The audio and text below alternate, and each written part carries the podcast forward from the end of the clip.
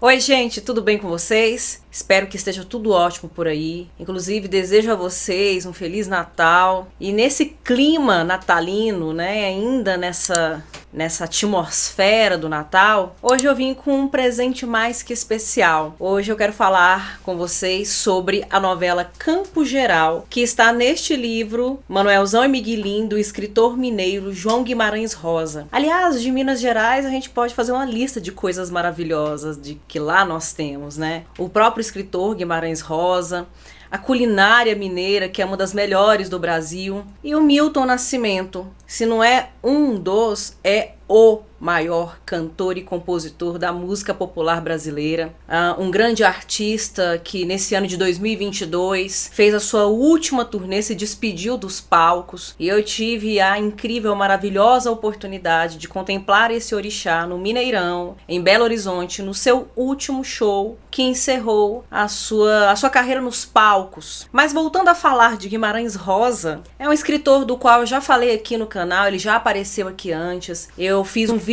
sobre a terceira margem do rio, que é um dos contos mais aclamados, um dos contos mais importantes da literatura, da produção literária de Guimarães Rosa e da literatura brasileira, de fato. Essa novela, Campo Geral, está no vestibular da FUVEST, esteve no vestibular da FUVEST 2022, também estará em 2023. E a linguagem, o texto, a dicção, toda a produção do Guimarães Rosa é, são coisas muito notáveis, são algo, são, são elementos, são produções, são escritas que realmente atingem, atravessam o nosso coração. Mais especificamente, agora falando de Campo Geral, que é a história de Miguelim, foi publicado pela primeira vez em 1959 numa, numa coletânea, numa antologia intitulada Corpo de Baile. Depois foi reformulada essa antologia, foi republicada em 1964 com esse título que a gente vê aqui, Manuelzão e Miguelim. Então, a princípio, para o leitor, para a leitora, para a pessoa curiosa em saber um pouco mais sobre Campo Geral, pode ser um pouco difícil, um pouco confuso procurar, encontrar, localizar essa narrativa, uma vez que houve essa mudança aí de, de edições. É uma novela novela e eu vou falar o que é novela para vocês agora de uma maneira muito óbvia e tautológica, é, sem destrinchar muito, mas de certo modo é isso que de fato novela é. Novela é o gênero narrativo em prosa, é um texto, um texto narrativo em prosa, que é mais longo, mais extenso e mais complexo que o conto, e por outro lado, mais curto, mais simples, menos complexo que o romance. Então a novela tá no meio do caminho, tá no meio, né? Não tá nem no extremo nem no outro. E a gente percebe isso, por exemplo, em Campo Geral. Em Campo Geral, nós temos um protagonista que é a figura fundamental para a narrativa, que é o Miguelin, mas ao redor dele há outras personagens que são muito importantes, são cruciais, são fundamentais para alguns desdobramentos na subjetividade dessa personagem. E se falássemos de conto, talvez as coisas aconteceriam de uma maneira mais concisa, mais breve, mais resumida. Enquanto que em Campo Geral, é, em alguns pontos, acaba a narrativa se, se delonga mais, estica um pouco mais. Mas não tanto a ponto de chegar à densidade e à extensão de um romance. Então a novela é esse gênero aí que fica no entrelugar. E alguns estudiosos até às vezes entram né, em controvérsias né, para estabelecer o que é novela, o que é conto, principalmente comparando novela e conto em relação à extensão e à complexidade. Mas esse texto que nós temos em mão trata-se, na verdade, então, de uma novela. E como eu falei, o protagonista da narrativa é o Miguelin. Nós temos um narrador observador, mas esse narrador pode ser chamado de narrador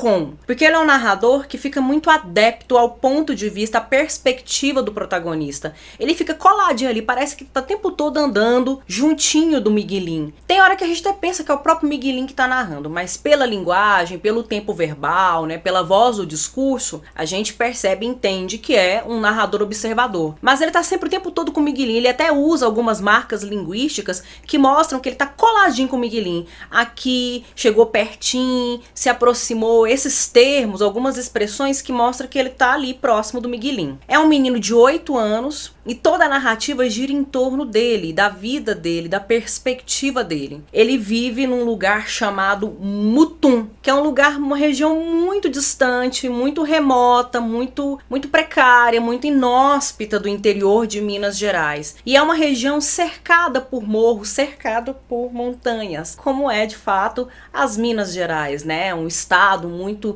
de muitas serranias, né? De, de um relevo realmente muito oscilante. E é o que acontece aqui. Nesse cenário, nós temos esse tipo de ambientação. Ele vive numa família, a família dele é simples, é muito humilde. Ele tem duas irmãs e dois irmãos, então é uma família muito é muito numerosa, de, a prole muito numerosa. Ele tem um irmão mais velho, que é o Leovaldo, que mora fora, que saiu de Mutum, aí volta no, no decorrer da narrativa, gera um conflito, uma situação de conflito com o próprio Miguelin. Tem as duas irmãzinhas e tem o irmão Dito, que é o seu amigo mais próximo, seu irmão mais próximo, seu, seu melhor amigo, é, o seu conselheiro. O Dito, apesar de ser uma criança, em alguns momentos ele tem falas, ele tem colocações, ele faz algumas inserções que, que remetem muito a uma sabedoria. É como se fosse um espírito mais sábio, ele é um orientador, ele é um conselheiro, ele é um filósofo dentro da narrativa. É, ele é um apaziguador das situações dentro da família. E de fato é uma família que realmente precisa muito de apaziguamentos.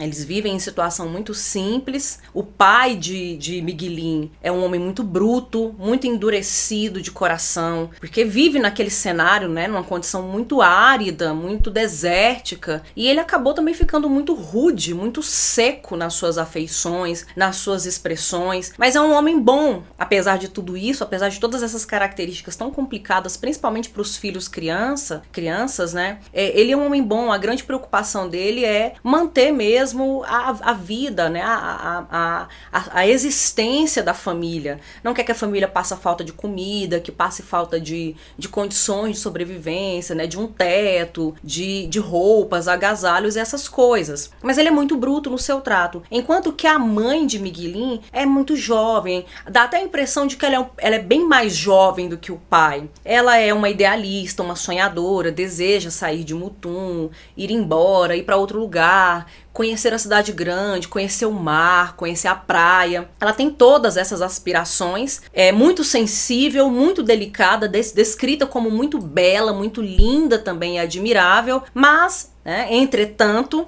ela tá ali né, nesse tipo de relacionamento, nesse tipo de situação de convivência familiar que aprende e ela em vários momentos demonstra essa amargura. Além disso, né, além dessa configuração familiar de primeira de primeira linhagem, né, digamos de, é, de primeiro vínculo, de primeiro grau, nós temos também algumas figuras que vivem ali agregadas, né? Uma avó, uma agregada da família. Aí tem os conflitos religiosos, porque a avó é cristã, muito fundamentalista, enquanto que a agregada já está mais ligada às religiões de matriz africana, há todo esse embate, há toda uma questão racial também, que é muito sutil e delicada, mas aparece dentro da narrativa também. E nós temos o irmão do pai de Miguelin, o tio Terês e o tio Terês é um grande problema da família, porque ele e a mãe de Miguelin, eles têm um caso. Então nós temos aí estabelecido dentro da narrativa um triângulo amoroso. Mas esse triângulo amoroso é tratado da perspectiva do Miguelin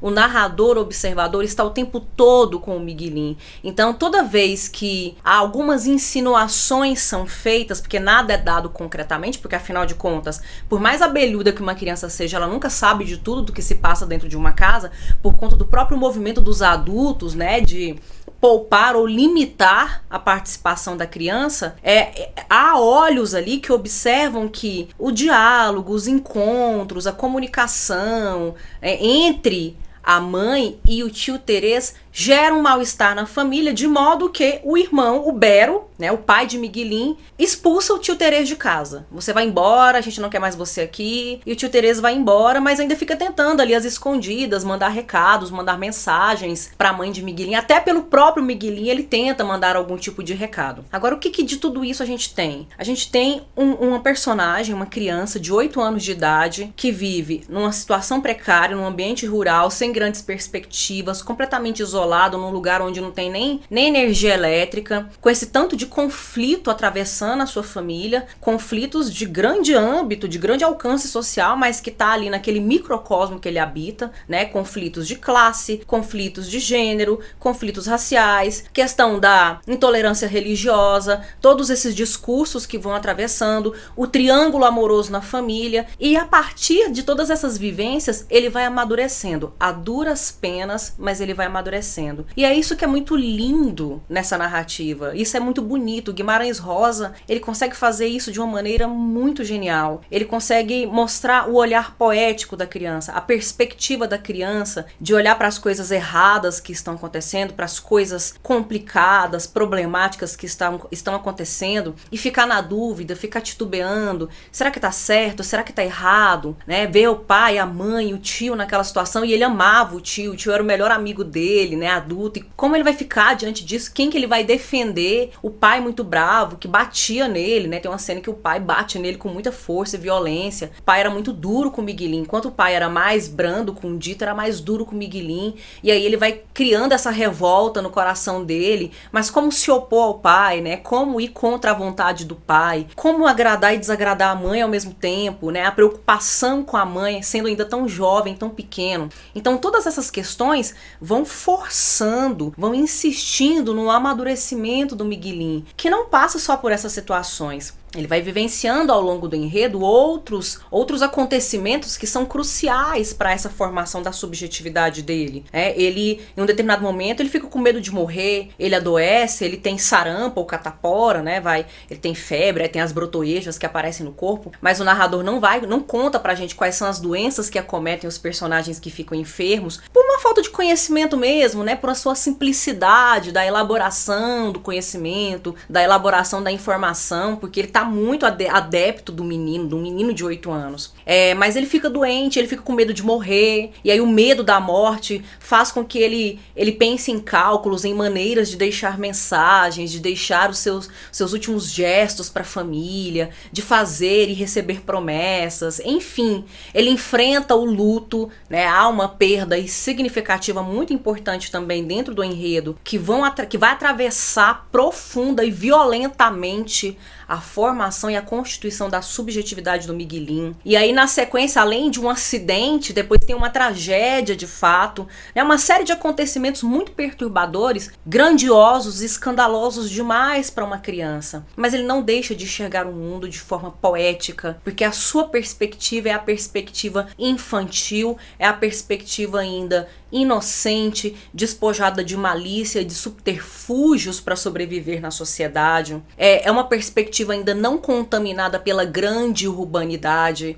Né? E tudo isso é muito bonito, porque é uma legitimação, é um dar credibilidade para a perspectiva da criança. Às vezes, na vida prática, utilitarista, muito tecnicista que a gente tem no dia a dia, muitas vezes é comum, é muito, é muito habitual dos adultos não dar muita atenção, não dar muita voz, muita vez às crianças, né? Poupar as crianças ou por falta de entendimento deixar as crianças alheias e isentas, né, de participar de certos grandes conflitos familiares, sociais. Mas aqui nesse texto a gente percebe que a criança, embora tenha pouca idade, né, tenha um pouco tempo cronológico, ela também é um ser humano, ela também tem uma alma, ela também tem uma perspectiva, uma percepção da realidade, também tem seus sentimentos e suas emoções, suas confusões, suas contradições que vão participar da formação do seu caráter e vão crescer com mais ou menos traumas ao longo de sua vida. E dentre todos esses problemas, né, tem as aspirações do Miguelin que vão se, se concretizando. A gente vai tendo,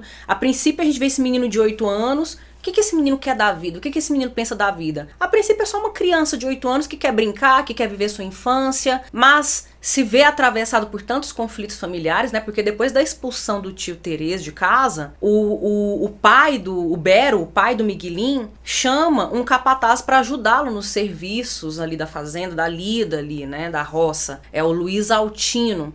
E esse Luiz Altino também começa a se engraçar com a mãe do Miguelin. Então a mãe do Miguelin é essa figura também, né, ao redor da qual orbitam muitos olhares, né, de muito desejo, muita cobiça, uma mulher muito jovem e bela que está viva e que quer simplesmente desfrutar de uma liberdade, mas para ela naquele, naquela situação, naquele momento, é impossível, é muito improvável de acontecer. Né? Então são muitas situações que vão atravessando a formação do caráter do Miguelin e alguns anos se passam, um ano ou alguns anos se passam, até que chega a figura, né? No, mais pra, caminhando para o desenrolar, para o desfecho da narrativa, chega um médico ali naquele vilarejo, né? Chega um homem todo vestido de branco, uma figura de maior autoridade, não autoritarismo como era o pai do, do Miguelin, né? Que o Bero representa o autoritarismo. O médico chega representando a autoridade, algo que é muito comum na, na, nas narrativas do Guimarães Rosa, né? Sempre de, mo, de mostrar, na intenção de mostrar, equilibrar essas duas formas de conhecimento, essas duas formas de sabedoria, a sabedoria acadêmica,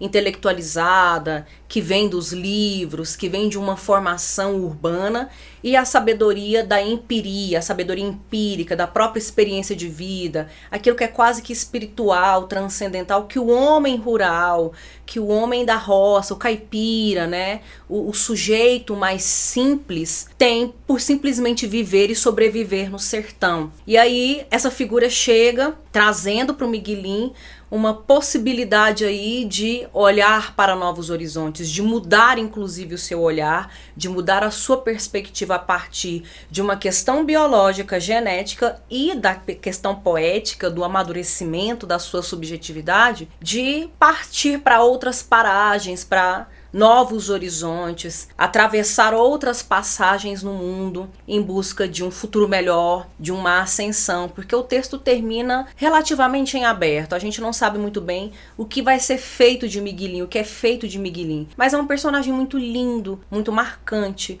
muito poético, de uma alma muito profunda que comunica, que dialoga com aquilo que há de mais desejante dentro de nós, né? Daquilo que nós queremos, daquilo que nós buscamos para as nossas vidas, para os nossos entes queridos. E eu espero que, assim como para Miguelin, né, a narrativa termine em aberto, mas oferecendo grandes possibilidades de um futuro melhor, de um horizonte mais bonito, de um horizonte mais azul, desejo também para vocês, né, que a partir dessa leitura e a partir de tanta literatura e poesia em nossas vidas, que 2023 se apresente para vocês como um ano também de horizontes mais azuis, horizontes mais bonitos, possibilidades melhores e maiores de ascensão e de um futuro melhor. Eu agradeço a atenção de vocês. Eu fico por aqui. Esse é o último vídeo de 2022 e desejo a vocês feliz ano novo.